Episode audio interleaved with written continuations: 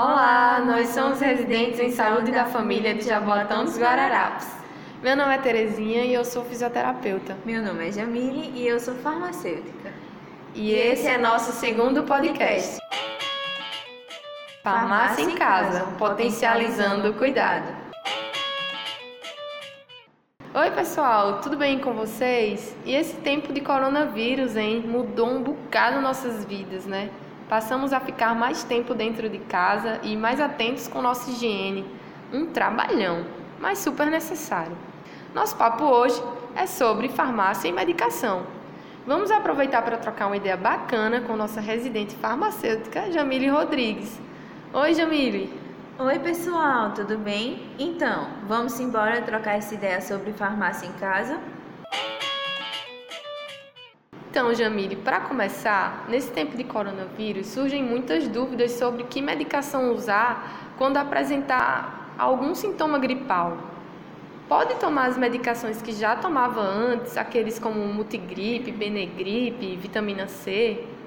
Veja bem, caso esteja com algum sintoma de gripe, como febre, dor de cabeça, coriza ou moleza no corpo, as medicações mais indicadas são dipirona ou paracetamol. Isso, claro, se você não tiver alergia. Outras medicações diferentes destas podem ser utilizadas, desde que de forma racional, ou seja, usar apenas enquanto apresentar os sintomas. No caso da vitamina C, o mais indicado é seu consumo a partir de formas naturais, como a fruta ou o suco da fruta. Então, acerola, goiaba, laranja, limão e caju são frutas ricas em vitamina C, além de serem deliciosas, né?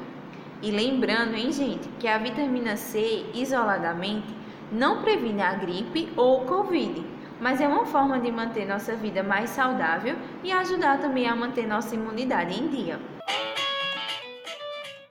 Aproveitando que estamos mais tempo em casa, então quais dicas você pode dar para as pessoas que já fazem uso de muitas medicações, como hipertensos, diabéticos, cardíacos, ou até dicas para organizar nossa própria farmácia em casa?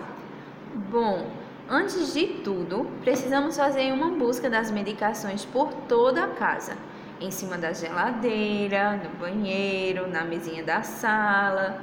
E depois de juntar tudo, o próximo passo é separar as medicações com prazo de validade vencido e aquelas que a gente já não utiliza mais.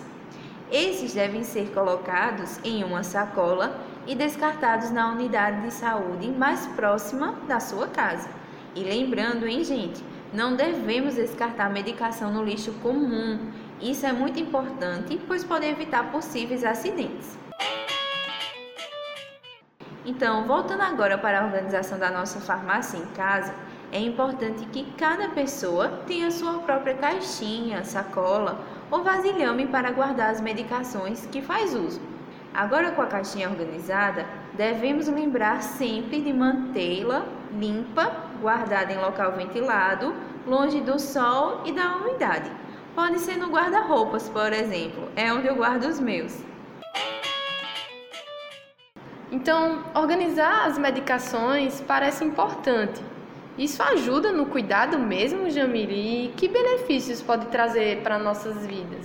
Então, Terezinha, esses cuidados com as medicações podem garantir um tratamento mais eficaz já que ficará mais fácil localizar as medicações, evitar trocas e aqueles esquecimentos que às vezes a gente comete.